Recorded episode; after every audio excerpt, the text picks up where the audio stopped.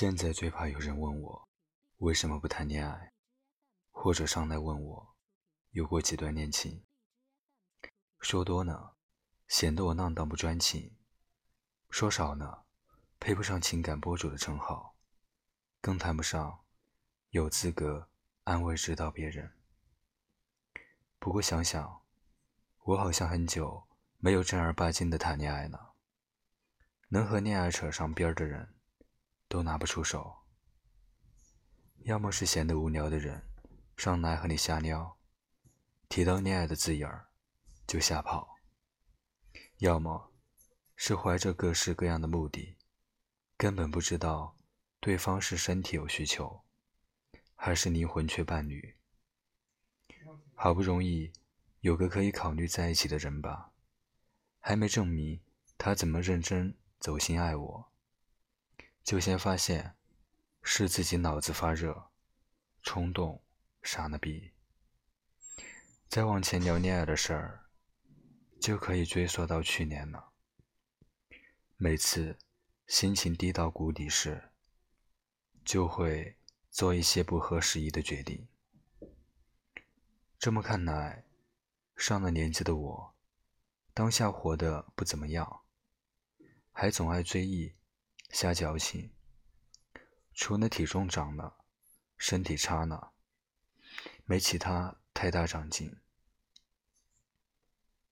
即便是没有一段像样的感情史，很失败，但还是想感谢一下自己。若没有一些人，还真少了些现在让我印象深刻的美好，或是糟糕的事情。我周围常年单身的人，大家凑在一起，准会说：“我越来越不适合谈恋爱。”但凡那些恋爱中甜甜蜜蜜或反复挣扎的人，反而不会对自己定位的这么清楚。这些常年单身、短暂性恋爱、情绪一时兴起的人，太明白自己到底什么德行了。每次一打算开始走心，有了好感，最后惨败倒霉的总是自己。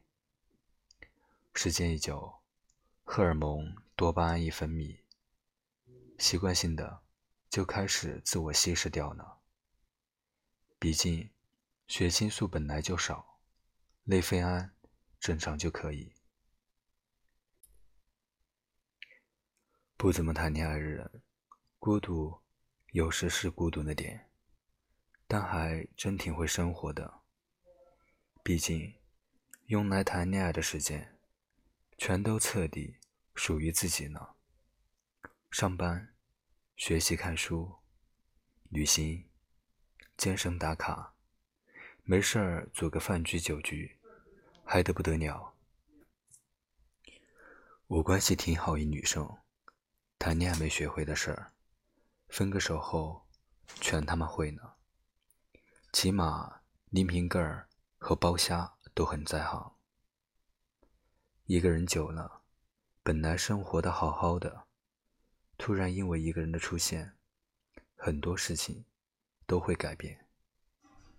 最明显的就是，开始在意对方是否及时回消息，甚至一句话、一个表情。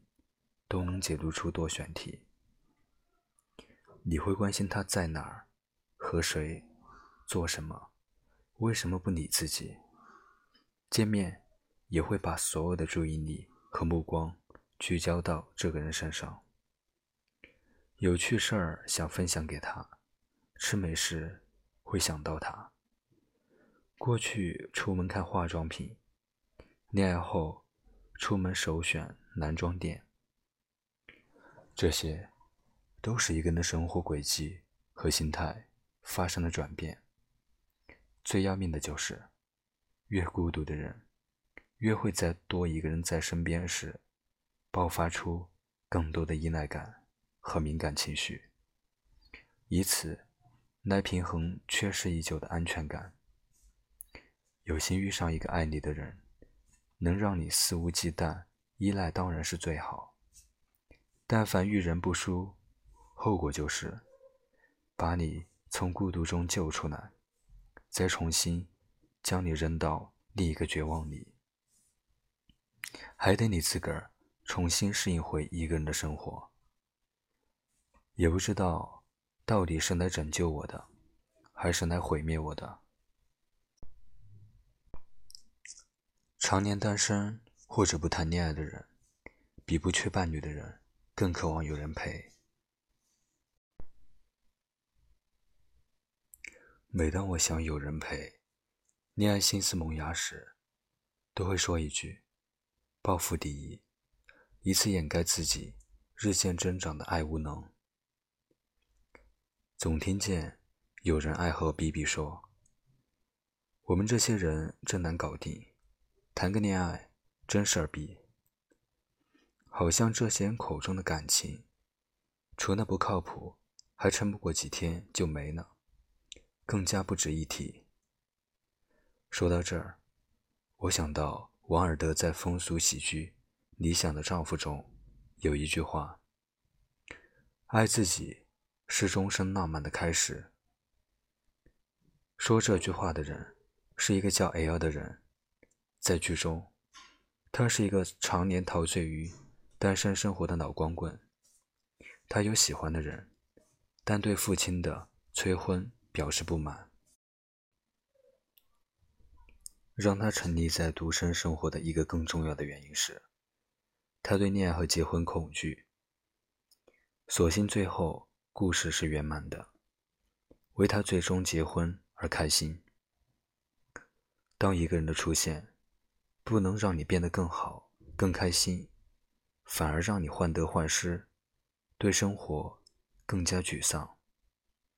那这个人是没有资格闯入你的世界，去打破你原本平静、一个人可以过得很好的生活的。